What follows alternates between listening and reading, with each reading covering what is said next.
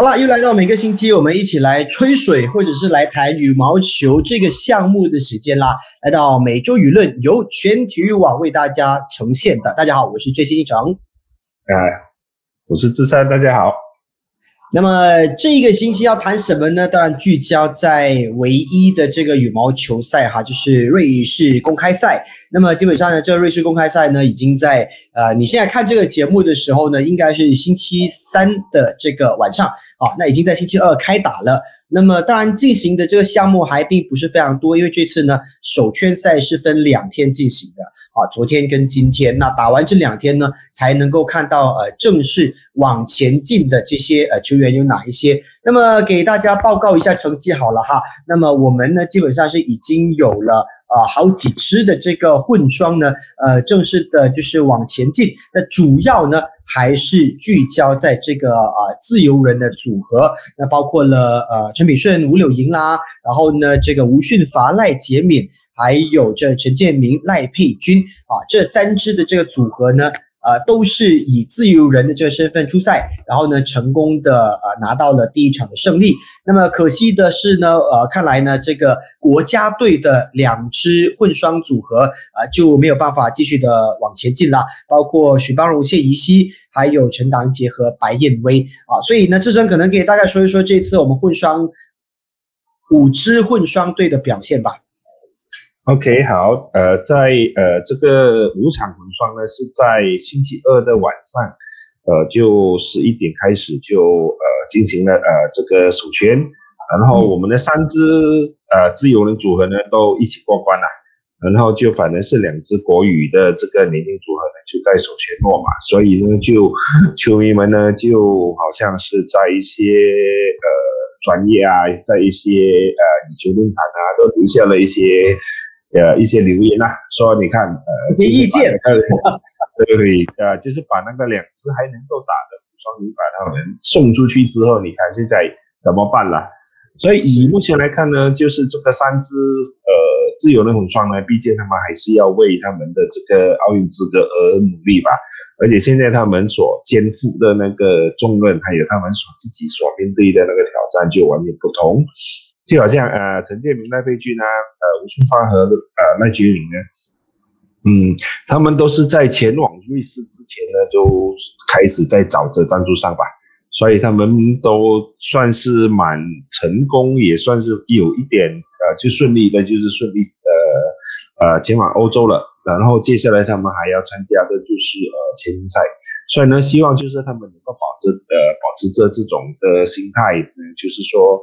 呃，要为自己而战，而同时也是要为奥运资格而努力的那种心态之下呢，打出比他们之前的那个表现更好的那种呃呃给球迷们看吧。嗯。当然，我们知道呢，其实这样的一个混双的成绩也并不是让人意外的哈。毕竟，如果我们说以实力排名来讲呢，绝对是三支自由人混双的他们的这个排名呃是属于比较高。那么国家队的两支组合呢，在排名上呢也没有呃这个自由人来的更高。所以呢，你说这样的一个成绩固然让人觉得有一点呃失望啊，但是呢，它也不是一个让人感到。啊，非常意外的这个事情了哈。那尤其是我们看到，其实这次呢，呃，混双队他们呃在过关斩将的时候呢，也并不是非常的呃顺利的。那我们看到呢，呃，这个陈炳书、吴柳莹啊，他们也其实力战了三局，呃，在最后一局呢是二十一比十九，微差才拿到胜利。所以呃，是不是说其实他们现在的这个整体实力或者是取胜的几率也并不是十拿九稳？呃，其实我觉得应该是受到一些呃，就是我们之前那个 MCO 的一些影响吧。毕竟你自由人的话，你没有在国家队训练，然后就也在呃外面那种训练的时候呢，也受到一些就是这些先呃行管令的影响。所以他们就是说呃，自由人呢就比较呃，从之前我们访问呃炳顺他也说过啦，他们需要的是比较有系统的训练。所以在这种情况之下呢，难免他们会。而且呃，难免他们会就是在出国的时候，然后又要面对这种，啊，他们还要自己去找赞助啊，然后再就是呃，再安排行程啊，在这个一一一连串的那种呃压力之下呢，就是可能会受到难免受到一点影响吧。而且这也是他们呃，就是整算是从呃泰国赛回来之后呢，就是可能呃调整不回来吧。嗯，OK，那这次当然呢，国家队的这许邦荣跟谢怡希啊，之前呢在超级一线赛的时候呢，爆冷打进了半决赛。可是呢，呃，事隔一个月一个多月这样子的时候呢，就没有办法打进超级三百赛的下一轮啊。结果呢是呃遭到这个呃我们说的也并不是非常强大的这个对手呢呃淘汰出局。所以是不是说，其实国家队在这方面？呃，我估计接下来还是会面对很多的，像你刚刚讲的，就很多球迷还是会对他们，呃，国家队的前景抱着很大的那种意见。呃，这个是难免的吧，因为毕竟他们输给的对手，呃，大家都觉得可能有点匪夷所思吧。就是呃呃，法国，你以前从以前到现在，大家会觉得法国，法国不是踢足球的吗？所以现在你看，呃，人家都已经这个呃。在羽毛球方面呢，都已经进步了。因呃，其实以欧洲的这个进步来说呢，以前我们看到的就是来来去去就呃丹麦啊，嗯，英格兰啊，然后之后就接下来就算是德国的崛起啊，然后就慢慢看到俄罗斯啊，然后最近这个一一两年呢，我们就看到法国，尤其是他们在。我觉得那个呃，法国呢，他们在这个混双方面呢是颇有心得的，因为毕竟你混双，大家争夺的那个实力呢也不会相差太远，所以你看他们的那个呃，有一支比较强的组合就是那个 Tom 跟呃 Daphne，所以呢呃，他们这队呢都已经进到了世界前前十还是呃前十五吧，毕竟他们就是能够带来一些就是扮演黑马的角色，所以。你对上欧洲的这些国家呢，现在已经不是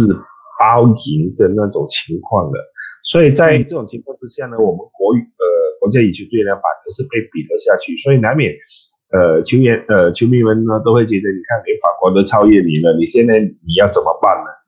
是。刚刚你说的这个 Tom 跟 Delphine 呢，就是打败了陈唐杰和白燕威的这支法国组合，而且呢，值得一提的就是我们昨天在三支混双当中，呃，就几支的混双当中呢，其实有蛮多支都对上法国组合，对，呃，对法赖杰敏也是对上法国组合，呃，除了刚刚我们说的两支这个国家队呃输给了这个法国组合之外呢，呃，其实吴顺发和赖杰敏呃对上的这个法国组合也并不是。非常的呃轻松就能够取胜的，所以像你刚刚讲的，其实可能接着下来呢，我们呃对上欧洲球队的时候呢，也不能掉以轻心哈。以前我们总是说在签运上啊，你抽到欧洲啊，抽到法国啦啊，抽到这些呃这个什么呃呃爱尔兰呐哈，冰岛啊等等的这些，好像就是呃十拿九稳啊。我们在每一次在报告这个比分的时候啊，如果顺利晋级，如果顺利晋级，我们都会把这些。呃，欧洲的球员呢，当做是并不是太大的挑战。那看来呢，接接下来，我觉得要不只是要认真看待这样的对手，还要好好检讨自己，到底是他们变强了，还是其实是我们变弱了？嗯，其实就好像你看女双，就好像有一对呃保加利亚的姐妹花，现在也是差不多开始进到前十，世界前十六了。然后还有丹麦的那个呃呃组合呢，也是差不多就是世界前十了。所以在在这种情况之下呢，你欧洲实力大家都在看好的情况之下，也大家也有去留意他们的情况之下呢，他们就开始慢慢的就是一步一步，就是在你没没人去关注他们的时候，他就开始就从成为一匹黑马，然后给你一个呃措手不及吧。嗯，OK，所以呢，这次看整个阵容来讲呢，其实有蛮多啊这些欧洲的球员们啊，看来呢也是一个相当。难缠的对手了哈。那么这次呃，整个我们看的这个瑞士赛当中呢，除了有混双之外呢，我们当然呢也有一些其他的这个选手啊，包括呢今天呃陆续会上场的，也许呢我们在报告或者是在做这个直播的时候呢，大家也已经看到了这个成绩啊。我们今天呢会有男单李子嘉的这个上场啦，然后呢会有呃男双哈呃谢定峰苏伟毅的上场，还有就是呃我们其他的这些组合呃女单呢，这个谢淑雅呢也会。上场等等哈，所以其实呃整体上来讲，我们这次派出的呃这个球员其实还挺多的。不过呢，有一个很有趣的事情就是啊，他们都是在没有教练，我们可以这么说嘛哈，因为我们几位的一年级教练都没有办法呃到瑞士去呃指导他们比赛，因为这个签证的问题，所以导致球员呢必须要。啊，一来是自己靠自己，不然的话呢，就是我们的教练总监啊，黄忠汉呢，必须要亲自的去指导他们。啊，那你觉得这样的情况之下，会不会多少造成呃一些表现上的影响？呃，我觉得难免会有吧，因为毕竟他们都就是之前呢，很多时候呢都要靠着教练。然后这次我们的教练呢，只有钟汉，除了钟汉之外呢，还有呃男双的这个陈云生，还有呃混双的这个张国祥，就是只有两。一呃一个教练总监再加两个教练，就是前往呃律师，然后呃男单教练就郑瑞木呢将会在迟一些，就是去全英赛的时候呢，跟这个呃女单教练呃罗伟胜呢就是才才出发，所以在这种情况之下呢，就是教练呃可能你球员就是要自己打，或者是说你球员在一些面对一些问题的时候呢，就是可能需要教练临场的那种点。点醒他们的情况之下呢，可能就会呃呃要靠他们自己了吧。嗯，是因为我们有相当多的印尼籍的教练哈，包括呃男单的主教练叶成旺啦，呃女单的主教练陈贾莹啦，男双的林培雷啦，混双的这个鲍鲁斯啊，这几位呢都因为这个签证没有办法。就出战这样的一个呃所谓的赛事，所以呢只能够靠大家了。呃，接着下来呢，当然我们也把这个寄望呢放在呃我们这一次呢升上了二号种子的李子嘉的身上哈。呃，基本上呢他这一次第一圈啊应该不会是一个太大的问题，但你估计他的这个心理压力可以让他走得更远吗？因为看来呢我们在这几个星期啊在网络上。看到大家对他的指教，OK，啊，也还蛮严格的啊。大家对于这一位呃，我们现在的一个，那么你你觉得他要怎么样去克服呢？尤其是在逐渐走下去的这个路上。呃，其实在这个一两个星期呢，我们从各媒体上可以看到呢，其实呃，无论是钟汉啊，或者是呃叶晨光啊，他们都一直在帮他减压吧，就是说希望呃。能够让他重建信心为主啊，然后给他就是呃从那个比赛找回呃让他打比赛找回感觉啊，所以呢就是尽量不要给他一开始呢就是要进到决赛要拿冠军的那个那个压力之下，反正是反正是你看其他的就好像男双就头号种子啊，然后女双也第二种子啊，所以反反正在他们呃能在泰国赛有这种比较好的。表现的情况之下呢，他们应该是说，呃，帮李子嘉分担我们这个大马国语的一些呃重任吧。就是说，把那个夺冠的重任呢，就可就分就分成三份，呃，不再只是说呃，在一个呃男单身上，现在至少能够看到的话，就是男双。或者女双也有机会，然后我们混双当然三支自由人组合，如果能够大家一起呃跟国羽就是挑起这个马来西亚的这个重任呐，呃我们就说呃我们不要把它分成这个呃国家队或者是自由人呃军团的那种情况之下呢，可能在在在这种的呃情况之下，可能马来西亚呃会有更好的一些表现吧。嗯，OK。那当然呢，他要继续的加油啊，因为呢，前面等待着他的不只是这个瑞士的超级三百赛啊，还有就是这个全英赛。所以呢，呃，全英赛接着下来呢，他的这个表现是如何的话，啊，我觉得我们当然还要继续的看下去了哈。呃，那这一次接下来的这个全英赛，你觉得呃，他的这个整个精彩度会是很棒的吗？因为呃，现在呢，我们知道呢，这个桃田贤斗证实。他是一定会出现在这个全英赛哈，如果这期间没有什么其他的意外的话，那包括了丹麦的这个安塞龙呢，也会在全英赛的这个赛场上亮相。所以呢，这两个人之间的这个对碰，可能是大家期待已久啊，很久没有的这种强强的对碰了。所以这次的全英赛，你觉得会是很精彩的吗？你自己的期待怎么样？呃，其实因为全英赛这呃这一次的全英赛呢，是因为没有怎么说呢，就是没有呃奥运积分，所以呢，大家就可能就没有这么看重了，而反而是呃，日本这边呢，就是因为阔别赛场这么久，这个应该算是呃，以他们整个队伍来讲，呃，我们撇除就是去年的丹麦公开赛不讲，基本上是他们这次是呃日本队第一次复出参赛，所以大家呢都在期待着呢，其实是大家都在期待着的是呃桃田吧，大家都想看一下桃田到底。从去年的一月到今年的三月，然后你到底你的进展是是怎么样？所以在这一点呢，可能大家的压力都会去到呃桃田的身上。反正是呃 a s i l s o n 看 a s i l s o n 呢经历了这个在泰国这个三战，拿了两个冠军，一一个亚军之后呢，我觉得他的调整，我相信他会比呃陶田来的更占有优势吧。嗯。哎，但有压力当然是好的啦哈，只是说接着下来能不能够真的是把这个压力化为动力？因为毕竟呢，呃，李子嘉呢曾经在这个呃全英赛呢，呃，有一个很很显著的这个突出。啊，就是大家会觉得，哎，看来呢，李子嘉接着下来呢会是一个黑马，但是接着下来的这个表现却又让人家有点担忧哈，到底是一个怎么样的情况呢？啊，毕竟李子嘉去年在这个全英赛呢能够闯半决赛，这次还能不能够做得比以前更好？那个这也是全民在关注的一件事情哈。好了，那么除了关注这个瑞士赛还有全英赛之外呢，我们也看到了最新的消息，就说啊，二零二四年的这个汤尤杯啊，其实很有趣哈，因为我们呃原本要出现的这个二零二零的汤尤杯。都还没有打，OK，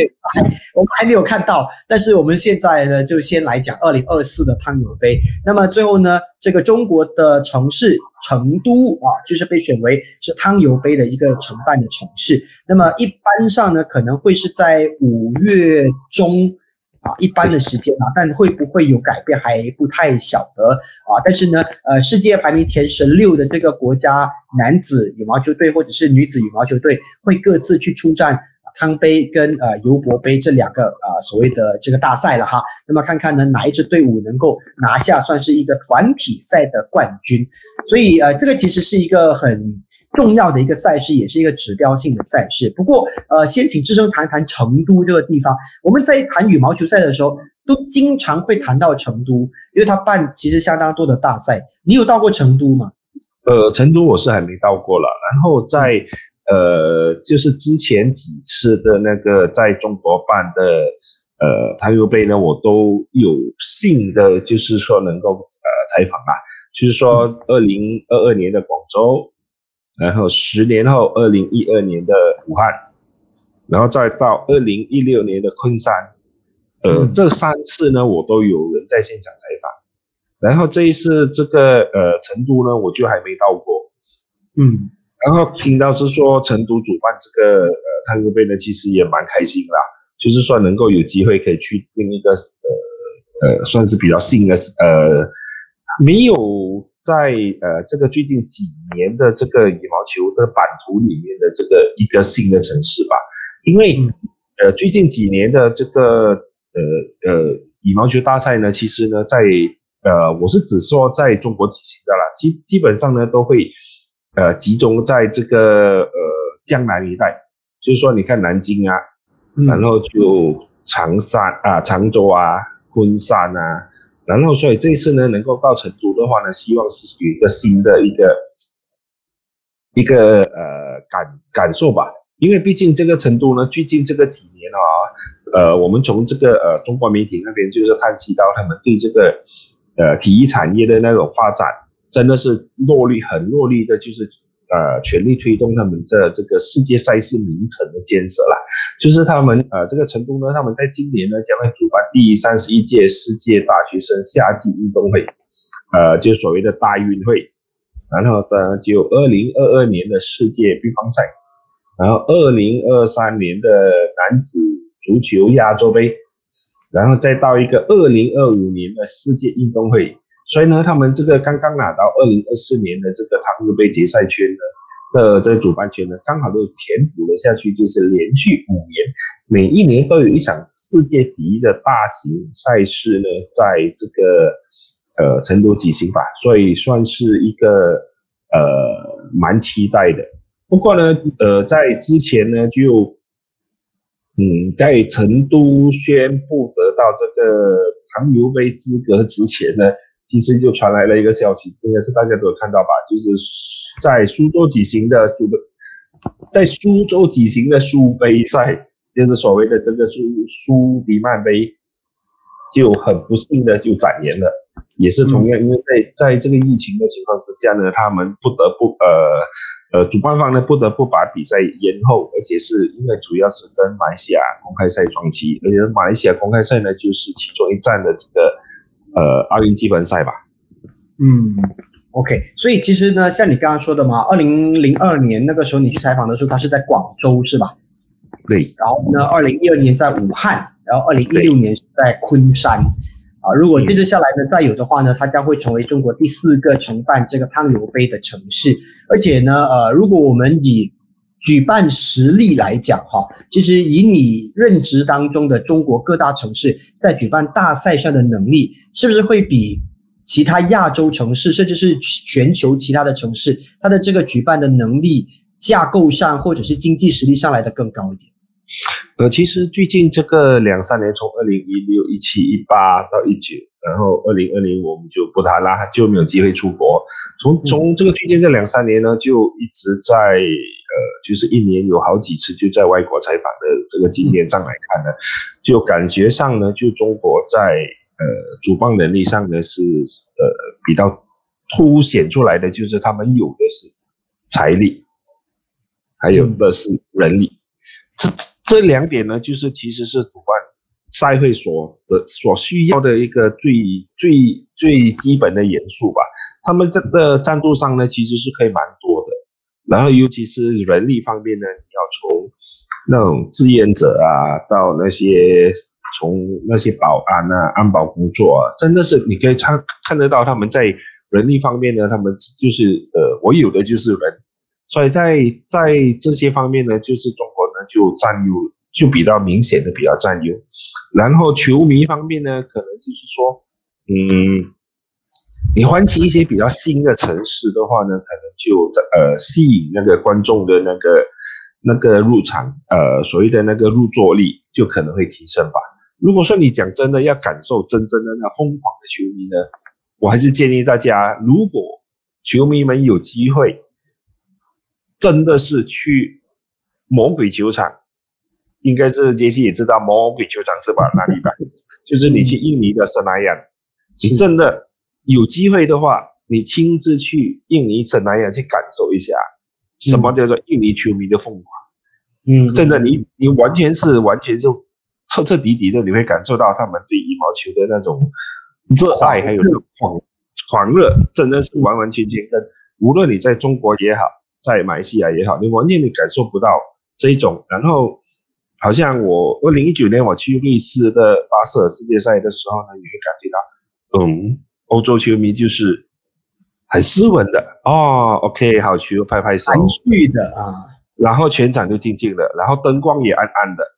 然后你根本基本上你从球场，我们从在场边看不到观众席，就是一片漆黑，然后突然听到掌声，哦，三零零落落的掌声。然后你在是那样的话呢，你会疯狂感受到整个球场是超热的，嗯，然后中国的球迷呢，其实是也蛮热情的，就是说在在综合这个几个方面的情况之下呢，就觉得中国班赛真的是蛮不错吧。只是可能最近这个几年马来西亚，嗯，我们的球队的实力就开始明显下滑，所以在在球迷支持率方面呢，可能就有一些呃呃。呃，入座率可能就可能会比较少一些吧。而且以前马来西亚球迷进场只为了看两个人，大家都知道，马呃大马球迷只为了去看谁吧？是，就看他多利，就是为了去看左邻右里。嗯，呃，这个不是演唱会啊。当然，现在已经没有左邻右里这样的一个场面出现。不过，我觉得像你刚刚讲的，确实是哈。呃，印尼球迷呢，我我感受到的就是，不管他们今天是去看，呃，当然他们对主队球迷会特别的热情，会特别的这个欢呼，但是呢，他们呃比较容易会把那些情绪会表现在他们的肢体啊、呼喊声啊、掌声上面。那么呃，刚刚你说的其他的欧洲啦，甚至是一些其他地方的，大家可能就比较呃那个绅士风度。多一点点啊，就是可能一般不太会去用太呃太多的这声响去干扰球员啊等等，所以呃整个地方的那个整个氛围都不太一样哈。当然魔鬼球场呢，你如果没有办法驾驭的话呢，你可能就会被球迷带着走，甚至是你没有办法专注在你的这个表现上。这个其实也是对运动员的一个很大的考验。但是问题是，接着下来在整个疫情的情况之下，还会有。魔鬼球场吗？因为我们不晓得到底多久之后才能够恢复到那种让大家全体入座看比赛的那个情境。可能二零二一年、二零二二年未必能够再恢复到当初。也许你可能够看到的是，可能全场只有一半。啊，或者是三分之一的这个入座要求这样子，所以可能啊一段时间内我们都还没有办法看到，可能要花一点啊更长的时间。所以这个也其实是我对接着下来要谈的这个事情的一个担忧，就是接下来的东京奥运会，奥运会不会有观众，或者是说那个观众的入座率跟呃允许被入场的球员数量有多少，这个也是大家都。啊，非常非常在考虑当中，在在思考当中的。那你你觉得呢？你接着接下来的奥运会是一个热闹的奥运吗？呃，相信现在大家都在期盼着是是奥运能够顺利主办就好了。因为现在即使不是呃呃，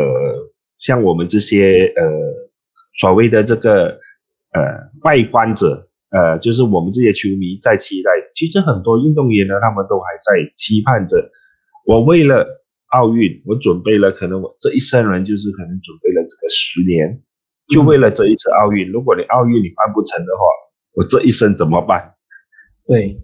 嗯，所以我觉得这一次的奥运，我相信机会打几次奥运的。嗯，所以我觉得这一次奥运呢。我个人觉得应该是会办吧，不过可能性很大，就是可能就闭门，就是以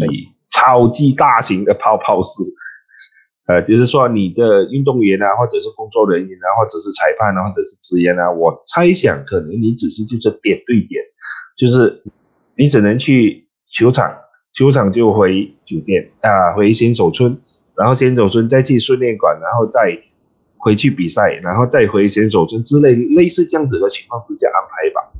嗯嗯，OK。那说到奥运呢，看到是羽联呢公布了一个新的奥运积分的系统哈啊，就把这个奥运的积分时段分成两个部分哈，一个呢就是我们可以这么说，是疫情之前，就是二零一九年的四月二十九到二零二零年的三月十五号。啊，也可以算是我们在进入 MGO 之前的那那几天，OK，那前面的那是一段的这个积分战，那另外一段的这个积分时间呢，是从二零二一年的一月四号，就是在泰国系列赛开始之前的呃那段时间，然后呢一直到今年的六月十三号，那么在六月十三号之前呢，也会有几场的比赛打完之后呢，啊，尤其是新加坡的这个收官战哈，在六月头的这个收官战打完之后呢，就算是呃截止。然后呢，就用最后的这些呃积分呢来排出世界的这个排名。那么呃，应该是会在六月十五号，对吧？哈，根据呃全体育网的这个呃报道呢，是在六月十五号会公布最终的排名。就是说呢，到底各国能够有满额两支队伍参加。还是说只能够拿到一支啊？就那时候呢，呃，在六月十五号的时候呢，就会有所公布啦。而且呢，呃，没有办法在这个入选赛或者是说积分期间进行的比赛，将不会有任何的补办啊，所以也不会有替补等等。其实，呃，那呃，可能智深要讲解一下这个是有什么样的影响，或者是它它到底是往好的方面还是往不好的方面？呃，其实呢，他们在调整之后呢，因为的档期其实应该也是不多了，因为本来你看，我们从一开始的时候，奥运的那个截止日期是四月十五，就是呃亚洲呃亚洲锦标赛是最后一个，可是因为就是马来西亚跟新加坡公开赛两个呢，就碰上这个呃疫情的打的影响之下呢，只能往后退。你只有你不断的往后退，你退到来你已经六月十五号，然后奥运。距离奥运应该只有一个月的时间吧，七月二十八号对吧？七月二十五还是七月二十八号，所以在在在这种情况之下呢，你已经退无可退的情况之下呢，你只能在那个比赛，嗯，在原有的比赛或者在原有的档期呢，你挪出空档，就好像现在德国取消了，取消了就是取消了，他们也不会说再给你补办。所以如果你你看在在接下来就是瑞士现在在打折了，然后全英赛就没有积分，然后接下来就到印度。如果印度或者是亚洲赛，呃，那个呃有关国家的那个那个所谓的那个旅游限制，就是那出入境还没有开放的话，怎么办？就好像目前应该是中国应该是还没有开放，对吧？嗯，所以你的亚洲赛的情况之下能不能够办，或者是亚洲赛再迁移到其他地方来马来西亚或者来新加坡啊？所以在这种情况之下呢，他们只能再再想办法调整，因为呃，毕竟你在亚洲国家跟在欧洲国家的那个防疫规程不一样。你看，在泰呃泰国的山寨球员们呢，都必须在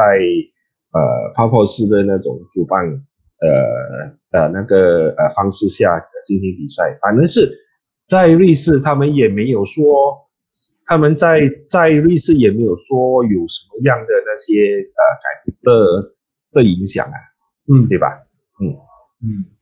，OK，所以啊，我觉得以我的分析就是说，如果原本在积分上面就已经占优势的球员，下来的压力没有那么大。但是如果还在争取积分的，就是还没有拿到够分的，其实这个压力就会加倍的大，因为时间并不多，剩下来的这个呃这个所谓的比赛也并不是非常多，呃，压缩了整个本来就应该要有的一个所谓的呃。积分的时间啊，所以呢，接着下来呢，看来我们就是要慢慢的看啊，一步一步走下去，然后呢，看看说到底啊，我们到底哪一支球员或者是哪一支组合能够打进这个奥运，而在奥运里面能不能够继续走走下去，其实也也要看他们临场的这个表现啊。我们在过去的奥运呢，曾经有黑马。出现哈，一个不小心杀进了呃三个决赛，那个其实曾经是我们就最辉煌的这个奥运之一啊。那虽然呢最后没有拿下任何的金牌，但至少我们有三支组合或者是选手呢，在这个呃决赛让我们享受了一个很棒的奥运。就是你想一下，我们在奥运可以有期待三枚金牌，虽然呢到最后是没有拿到，但是那个追比赛的那个感觉就可以一直持续到最后一关。对吧？所以我们希望这一次呢，至少也能够有这样的一个感觉，就是说呢，一步一步的呃闯关啊，能够闯到决赛，那当然是最好。最后呢，当然我们也希望说拿到拿到金牌。当然我知道呢，大家在看羽毛球的话都知道，呃，也许呢，今年大家所期待的那个奥运羽毛球金牌那个期待力可能没有以往那么的高，但是我们也不能呃真的是完全失去希望了哈。呃，难说，可能我们会再有黑马的出现，对吧，志成？对，就是希望能够再一次给大家带来一个惊喜吧。嗯嗯，OK，好了，那呃，接着下来呢，我们就让大家继续的去关注全体育网，来看看这个瑞士赛比赛的一个所谓的跟进，还有呢呃任何的比分的报道。OK，那么下个星期呢，我们在每周舆论呢再跟大家一起吹水，一起谈羽毛球了哈。我是 JC，他是智生，我们下个星期再见，拜拜。喂。